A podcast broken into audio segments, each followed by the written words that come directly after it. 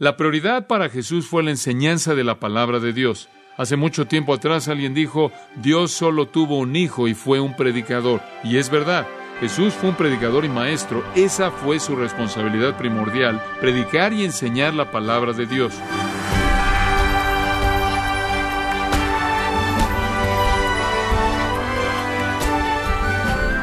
Oyente, el delicado asunto de la salvación, la pregunta no es si Jesús cumple con sus ideas acerca del Salvador. La pregunta es, ¿cumple usted los términos de Dios para ser salvo?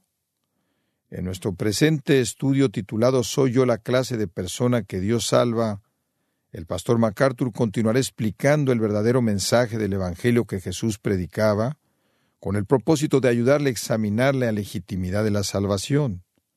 Si quiere saber si usted es la clase de persona que Dios salva, Acompáñenos a continuación en gracia a vosotros. ¿Será tan amable de abrir su Biblia en Lucas capítulo 4? Y Lucas comienza en el versículo 14 con el ministerio en Galilea. Y dice, Y Jesús volvió en el poder del Espíritu a Galilea, y se difundió su fama por toda la tierra de alrededor, y enseñaba en las sinagogas de ellos, y era glorificado por todos. Hace mucho tiempo atrás alguien dijo, Dios solo tuvo un hijo y fue un predicador. Y es verdad, Jesús fue un predicador y maestro. Esa fue su responsabilidad primordial, predicar y enseñar la palabra de Dios. Y usted ve eso conforme la historia se desarrolla. Ahora notará usted el lugar en donde estaba enseñando, y esto es muy importante. Él enseñaba en las sinagogas de ellos. Él fue a Galilea y él ya tenía un lugar en el cual enseñar. Las sinagogas eran lugares perfectos para que Jesús enseñara. Quiero hablarles de cómo era la estructura de la sinagoga. Había un hombre que se llamaba el arquisunagogos, el gobernante de la sinagoga. Ahora, ellos estaban a cargo de las instalaciones en primer lugar, ellos se aseguraban de que fuera reparada, de que estuviera limpia, de que estuviera lista para cualquier función que se iba a llevar a cabo ahí de manera diaria. El gobernante de la sinagoga también era responsable por la estructura del servicio.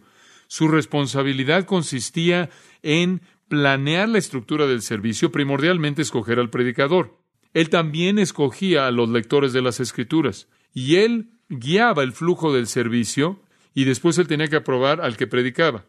No tenían un pastor de tiempo completo, no tenían un rabino de tiempo completo, no tenían un maestro de tiempo completo como tal. De hecho, en un lugar, en un pueblo, habían quizás en una ciudad varios hombres en la ciudad que podían enseñar y predicar y el sermón y ellos se tomaban turnos haciendo eso. Y si un maestro local, quizás de cierta con cierta reputación, que estaba calificado, visitaba alguna ciudad, él siempre era invitado a ser el maestro invitado.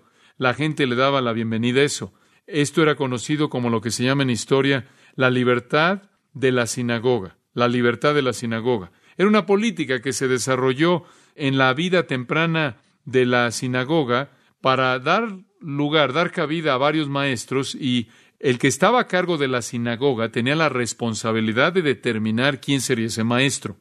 Ahora, esto se vuelve otra cosa que Dios en su providencia maravillosa ha traído para que cuando Jesús comience a enseñar, todas las sinagogas a las que él acudiría estaban operando en base, entre comillas, a la libertad de la sinagoga, y ellos entregaban su sermón a cualquier rabino que visitaba, lo cual era perfecto, porque no importaba dónde iba Jesús, él era un maestro bien conocido y un rabino, y le daba oportunidades inmensas de enseñar. Ahora, con eso en el trasfondo, podemos ir al texto del versículo 16. Vino a Nazaret. Aquí es donde comienza el ministerio de Galilea. Este es el lugar donde él había sido criado. Vino a Nazaret, donde se había criado, y en el día de reposo entró a la sinagoga conforme a su costumbre. Ahora, este era un patrón tradicional para Jesús. Era día de reposo y vino a la sinagoga. Ahora, ¿por qué Lucas comienza con esto? De todas las cosas que Lucas pudo haber escogido, no tuvo que haber escogido este primer acontecimiento en Nazaret. Él pudo haber escogido algo más. Jesús predicó muchos sermones. ¿Por qué es que el Espíritu de Dios lo inspiró a escribir esto? ¿Por qué es este relato tan importante? ¿Por qué es este el punto de despegue para la discusión de Lucas del ministerio de Jesús? La respuesta a esto es muy simple, porque lo que Jesús dijo en esta ocasión lo identifica como el Mesías y define perfectamente su ministerio. Lo que él dijo ese día en la sinagoga de Nazaret cuando él comenzó su ministerio en Galilea es un resumen perfecto de la misión del Mesías. No está en secuencia cronológica. No viene inmediatamente después de su conflicto con Satanás. Es casi un año después. Pero esto tiene sentido para Lucas escoger un incidente que realmente define quién es Jesús y cuál fue su mensaje. Y conforme Lucas busca continuar mostrándonos que Jesús es el Mesías, esto se vuelve algo crítico y quiere presentarlo primero porque establece quién es Jesús y por qué vino en términos absolutamente claros y potentes.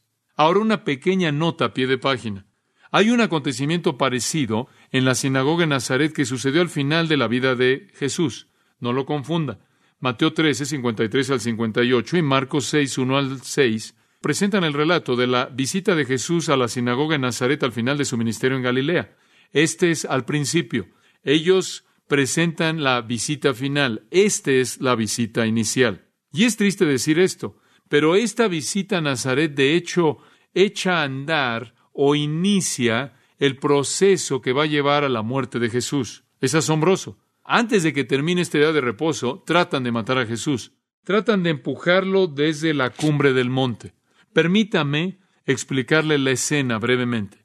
Nazaret se encuentra en una pequeña subida y está en las pequeñas subidas realmente de Galilea, cerca de la planicie de Jezreel. La encrucijada del mundo rodeaba la pequeña ciudad de Nazaret. Jesús dice en el versículo 16, había sido creado ahí. Era su ciudad, era su casa. De hecho, aunque su hogar durante los años de ministerio fue Capernaum, él siempre fue llamado Jesús de Nazaret. Él nunca perdió ese título. Nunca es llamado Jesús de Capernaum o de ningún otro lugar, sino Jesús de Nazaret. Él estuvo ahí casi 30 años, fuera del tiempo que estuvo en Belén y el tiempo en Egipto, él había estado en Nazaret. Él no había hecho ningún milagro ahí. Él no había enseñado en absoluto. Él no le había dicho a nadie que era el Hijo de Dios o el Mesías. Él solo trabajó en el taller de carpintero de su padre. Ellos no saben quién era, ellos no lo habían oído hablar, ellos no habían visto nada de su poder, pero ellos debieron haberse preguntado quién era. Es una pequeña ciudad y su familia era bien conocida y él era bien conocido y su perfección e identidad única debió siempre haberlos sorprendido. Pero ahora todo eso ha quedado en el pasado. Él ha sido bautizado, su ministerio ha sido inaugurado, él ha pasado la prueba contra Satanás, Él ha realizado el milagro de convertir el agua en vino, Él ha limpiado el templo, Él le ha dado el Evangelio a Nicodemo y a otros, Él ha hecho milagros en Judea, Él ha traído la salvación de los samaritanos y Él ahora está de regreso en Galilea. La palabra se está difundiendo en Galilea de lo que Él había hecho en las bodas de Caná, lo cual está adyacente a Nazaret. ¿Podría usted caminar de Nazaret a Caná? Entonces, ellos habían oído del milagro ahí y habían oído de la limpieza del templo porque sucedió en la Pascua y muchas de las personas de Nazaret estuvieron ahí cuando sucedió. Entonces ellos debieron haber oído de sus otros milagros y de su enseñanza, e inclusive pudieron haber oído del hecho de que él había traído el reino y la salvación a los samaritanos. Y entonces hay este interés creciente en este niño local que está regresando. Y después de casi un año de ministerio en Judea, él regresa. Puede estar seguro usted de que cuando entró a la sinagoga ese día estaba a reventar. No obstante, en esa ocasión algo era diferente. Por primera vez él se puso de pie a leer, se levantó a leer. Dice el versículo 17. Y se le dio el libro del profeta Isaías, y habiendo abierto el libro, halló el lugar donde estaba escrito, El Espíritu del Señor está sobre mí por cuanto me he ungido para dar buenas nuevas a los pobres, me he enviado a sanar a los quebrantados de corazón, a pregonar libertad a los cautivos y vista a los ciegos, a poner en libertad a los oprimidos, a predicar el año agradable del Señor. Y enrollando el libro, lo dio al ministro y se sentó, y los ojos de todos en la sinagoga estaban fijos en él. La postura para la lectura de las Escrituras, esa es la razón por la que lo hacemos, era ponerse de pie como una señal de respeto. Y entonces aquí está el lector, y en esta ocasión él es el lector y el expositor de los profetas. En la lectura de la Torá, como dije, leían de uno a tres versículos y varias personas leían. Pero cuando llegaban a los profetas, aparentemente Jesús era el único lector y él estaba leyendo el texto para el sermón que él daría. Él había sido aprobado por el gobernante de la sinagoga, el líder, de otra manera no podría haber tenido esa oportunidad. Y seguramente habría habido mucha, mucha plática. ¿Oíste eso? ¿Oíste a ese Jesús, aquel de quien Juan dijo que era el Cordero de Dios que quita el pecado del mundo? ¿Oíste a ese Jesús, recuerda el que limpió el templo? Jesús que habló del nuevo nacimiento con Nicodemo, Jesús el que convirtió el agua en vino, Jesús el que estaba sanando a personas en Judea, este Jesús que dice ser el Mesías, el Hijo de Dios, este Jesús, a este Jesús lo conocemos, Jesús el Hijo de José y María, Jesús que creció en nuestra ciudad, en el taller del carpintero, Jesús ha regresado, Él va a estar en la sinagoga y seguramente va a ser aquí la ocasión en la que se le dé el rollo y que Él sea el predicador. Él iba a ser el mateter, el lector de las lecciones de la Haftorá de los profetas. Me encantan las palabras de Alfred Edersheim, cuyos volúmenes acerca de la vida y los tiempos de Jesús el Mesías han bendecido a tantas personas. Edersheim escribe, y cito, comenzando el viernes, conforme crecían las sombras del el sol del viernes ahí en el pequeño valle, Jesús habría oído el bien recordado doble toque de la trompeta que venía de techo de la sinagoga, proclamando el advenimiento del día de reposo santo. Una vez más sonaba ahí en el que todavía era el aire de verano para decir que todo trabajo debía ser hecho un lado. Sin embargo, una tercera vez era oído y el que la tocaba lo colocaba ahí donde se había puesto de pie para no profanar el día de reposo al cargarlo ya que ahora el día de reposo realmente había comenzado y la lámpara festiva del día de reposo se había prendido. La mañana del día de reposo comenzaba y temprano Jesús iba a la sinagoga en donde él había estado como niño, como joven y como hombre. Él con tanta frecuencia había adorado en el retiro humilde de su rango, sentándose no ahí entre los ancianos y los honorables, sino allá atrás. Los rostros bien conocidos estaban a su alrededor. Las palabras antiguas, bien recordadas en los servicios, caían en sus oídos.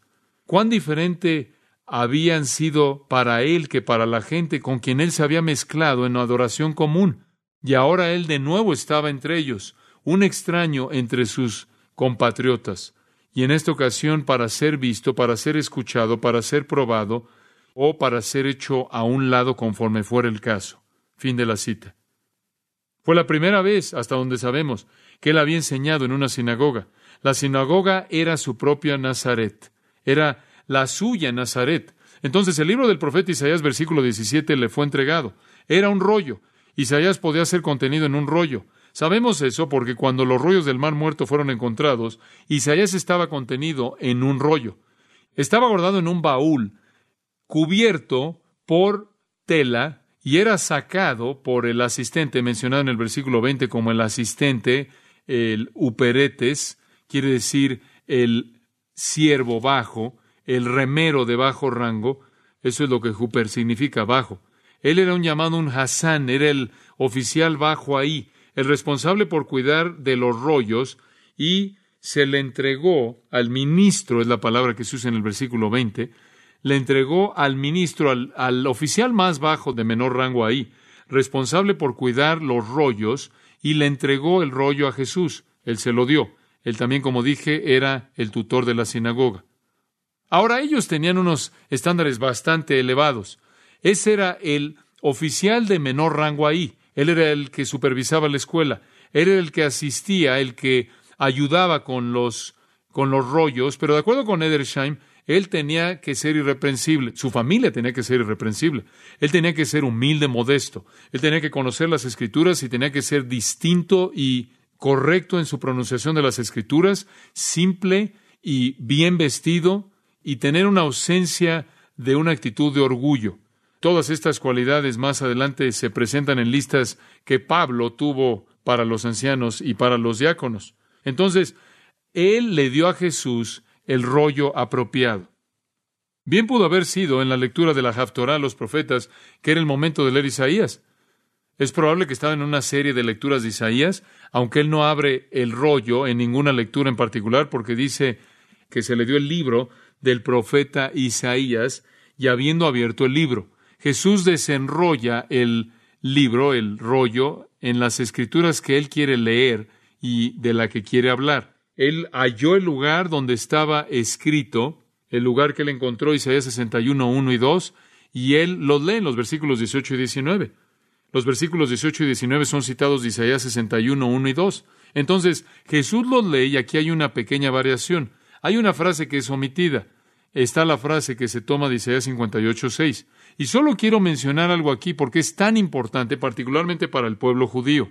El Evangelio, el Evangelio cristiano no está desconectado del judaísmo, no está desconectado del Antiguo Testamento, no es otra religión. De hecho, más bien el cristianismo es el cumplimiento del Antiguo Testamento, ¿no es cierto? Cuando Jesús quiso identificarse a sí mismo, leyó el Antiguo Testamento. El cristianismo no es una nueva religión, es la culminación, es la gloria del Antiguo Testamento. El Antiguo Testamento habla de Jesús.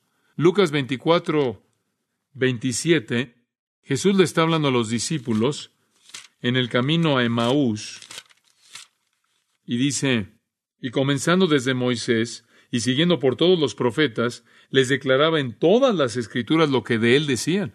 Él estaba abriendo el Antiguo Testamento y el Antiguo Testamento trataba de él.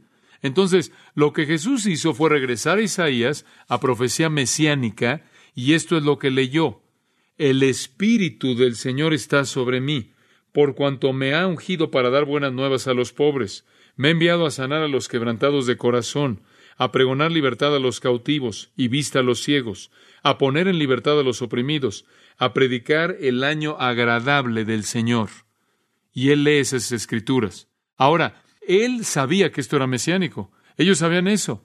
Ellos conocían al profeta. Ellos sabían que la profecía de Isaías era primordialmente profecía acerca del Mesías. Y él comienza, Isaías 61.1 comienza, el Espíritu del Señor está sobre mí, por cuanto me ha ungido. Ellos sabían que el Mesías sería ungido por el Espíritu Santo. Esa era una profecía mesiánica que cuando el Mesías venga será ungido por el Espíritu Santo. Ungido significa apartado para servicio especial, capacitado para servicio especial. En Isaías capítulo 11 usted tiene una profecía parecida acerca del Mesías. En Isaías 11 el Mesías es una vara del tronco de Isaí.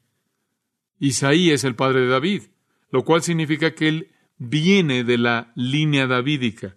Él es un vástago, retoñará de sus raíces. Y dice, y reposará sobre él el espíritu de Jehová, espíritu de sabiduría y de inteligencia, espíritu de consejo y de poder, espíritu de conocimiento y de temor de Jehová. El Espíritu Santo séptuple, completo, reposará en el Mesías. Y así dice en Isaías capítulo 11, Isaías capítulo 42, versículo 1. He aquí mi siervo, yo le sostendré, mi escogido, en quien mi alma tiene contentamiento. He puesto sobre él mi espíritu.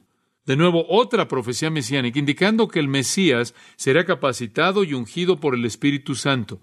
En el capítulo 48 de Isaías, versículo 16. Ahora me envió Jehová el Señor y su Espíritu y después en el 61, usted tiene esta declaración. El Espíritu de Jehová el Señor está sobre mí porque me ungió Jehová. Entonces, ellos saben que están oyendo profecía mesiánica. El Mesías iba a venir ungido por el Espíritu Santo. Ahora, ¿qué recordamos que sucedió en el bautismo de Jesús? En el tercer capítulo, versículo 21, dice que cuando él estaba siendo bautizado, versículo 22, el Espíritu de Dios descendía sobre él, ¿verdad? Y después, en el capítulo 4, observe el versículo 1. Jesús, lleno del Espíritu Santo, volvió del Jordán y fue llevado por el Espíritu al desierto. En el versículo 14 que leímos hace un momento, y Jesús volvió en el poder del Espíritu a Galilea. Entonces Jesús tiene sobre él la unción y el poder del Espíritu Santo, así como el Mesías lo iba a tener de acuerdo con Isaías. Él ha sido ungido para servicio especial.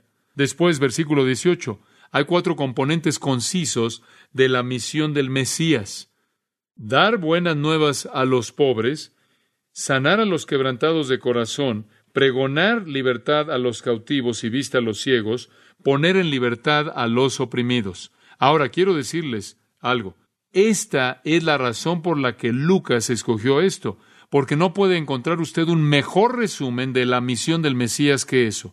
Cuatro grupos son indicados los pobres, los prisioneros, los ciegos y los oprimidos. Y el Mesías viene a cambiar esas condiciones trágicas. Él viene a traer buenas nuevas a los pobres, a liberar a los cautivos, a dar vista a los ciegos, a dar liberación a los oprimidos. Ahora, eso habla de su obra salvadora. Y el versículo 19 lo resume, también de Isaías 61, versículo 2, a predicar el año agradable del Señor. ¿Qué es eso? Ese es el año en el que el Señor trae favor. ¿Y cuál es el año en el que el Señor trae favor? Es el año en el que el Mesías llega. El año agradable del Señor es el tiempo de la llegada del Mesías. Es el tiempo del favor de Dios mencionado en el capítulo 49 de Isaías, versículo 8, el cual también es llamado el día de salvación. Es igual al día de salvación. Es igual a lo que Isaías 63, 4 llama el año de mis redimidos. Lo que él está diciendo es que esta es la época de salvación el marco en torno a este ministerio, voy a traer las buenas nuevas a los pobres, liberar a los cautivos, dar vista a los ciegos, liberar a los oprimidos. Y todo esto va a suceder dentro del marco soteriológico de la época de salvación. En otras palabras, lo que él está diciendo es que la salvación ha llegado. La época de salvación que han estado esperando por tanto tiempo ha llegado. Este es el año cuando el Señor muestra su favor al proveerles al Mesías, el Salvador, el sacrificio por el pecado. Es el año favorable o el año agradable, porque significa que va a causar que las buenas nuevas lleguen a los pobres, va a liberar a los cautivos, va a dar vista a los ciegos, va a dar liberación a los oprimidos. Este es el año agradable. Entonces Isaías profetizó eso. Estaban familiarizados con ese pasaje. El Mesías vendrá, él va a ser ungido y capacitado por el Espíritu Santo, lo cual significa que va a poder decir cosas que son divinas y va a hacer milagros que son evidencia del poder del Espíritu. Él va a venir a liberar y él va a liberar y va a liberar a personas y demás. Y esta va a ser la época de salvación que hemos esperado por tanto tiempo. Este también tiene tonos de otro gran acontecimiento en la historia de Israel llamado el año de jubileo. De regreso en Levítico 25, los judíos a los judíos se les instruyó que cada 50 años había un año de jubileo. El año 50 era un año de jubileo. ¿Se acuerda lo que sucedía? Puede leer Levítico 25. Todos los esclavos eran liberados, las deudas eran canceladas, toda la propiedad regresaba a su dueño original. Ahora esto refleja el genio de la mente de Dios. Este es genio económico porque evita que la gente acumule algo porque se les va a quitar en el año 50. Toda la propiedad regresa al dueño original todas las deudas son canceladas y todos los prisioneros o esclavos son liberados. El jubileo era como el símbolo de salvación cuando hubiera liberación y perdón y restauración. Y esta era la esperanza de Israel como era simbolizada en el jubileo, de que vendría ese jubileo final. Ese año agradable del Señor era el año de jubileo, pero era solo un símbolo del verdadero año agradable del Señor. El año cuando el Mesías hubiera llegado y todas las promesas hechas a Abraham serían cumplidas, y todas las promesas hechas a David serían cumplidas, y esta era su esperanza, y conocían el pasaje y lo conocían bien. Lo habían leído muchas, muchas veces, y sus corazones estaban llenos de esperanza. Era leído de manera regular en las sinagogas. Todas sus vidas lo habían leído. Por cierto, de manera sorprendente, el versículo 19, cuando Jesús lee de Isaías 61, 2, a predicar el año agradable del Señor, él se detiene a la mitad del versículo, porque el resto del versículo 2 en Isaías 2 dice, y el día de la venganza de nuestro Dios. Y Jesús deja eso afuera. No es momento de hablar de venganza, no es momento de hablar de juicio, es momento de hablar de salvación. Después de eso, enrollando el libro, lo dio al ministro, se lo dio de regreso al Kazán y se sentó. Se sentó porque sentarse era la postura tradicional para enseñar y los ojos de todos en la sinagoga estaban fijos en él. ¿Qué es lo que va a decir? Y comenzó a decirles, hoy se ha cumplido esta escritura delante de vosotros. ¡Wow! Nunca nadie había dicho eso. Ningún predicador jamás había dicho eso. Ellos siempre habían dicho algún día, no hoy. Está a reventar la sinagoga. Nunca olvidaré cuando me quedé en Tiberio junto a una sinagoga durante varios días viendo a la gente que estaba ahí hasta reventar, llenaban el lugar, simplemente imaginarse qué tipo de escena es este. Y Jesús dice, todo lo que han estado esperando está aquí, todo lo que han estado esperando está frente a ustedes. Hoy, en este momento, en este lugar, se ha cumplido esta escritura. El verbo es en tiempo perfecto indicando un estado existente de cumplimiento, el cumplido cumplido, ese verbo. Es un verbo en tiempo perfecto indicando un estado existente de cumplimiento. Ustedes están viendo el cumplimiento de este pasaje. Ustedes están oyéndolo con sus oídos. La profecía de Dios a través de Isaías ya no es futura, es ahora. El Mesías está aquí, la salvación ha venido, la época mesiánica ha comenzado.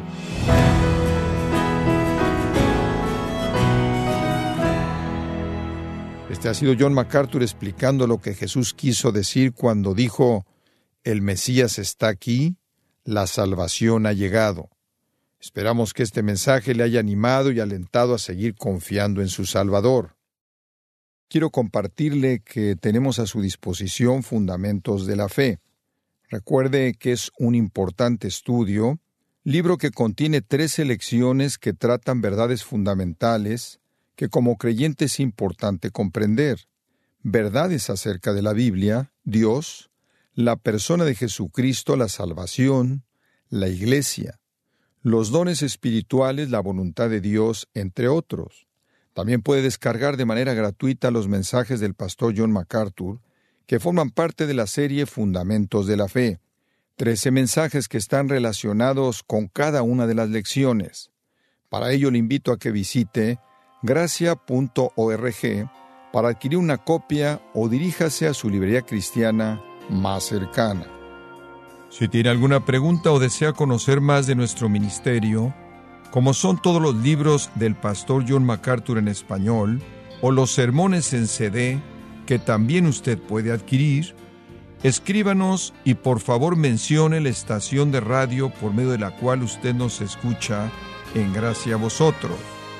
Es importante conocer no solo el país y ciudad de donde usted nos escucha, sino también la radio. Para quienes contactan nuestro ministerio por primera vez, pueden solicitar una copia del mensaje de promoción sin costo alguno, un mensaje por oyente únicamente. Si usted vive en los Estados Unidos o Puerto Rico, escríbanos a Gracia Vosotros, P.O. Box 4000 Panorama City, California 91412 o puede escribirnos a través del siguiente correo electrónico radio arroba y queremos agradecerle desde el fondo de nuestro corazón su tiempo y sintonía y en nombre de John MacArthur y del personal de este organismo invitarle para que nos acompañe en la próxima edición y así juntos continuar desatando la verdad de Dios un versículo a la vez, en gracia a vosotros.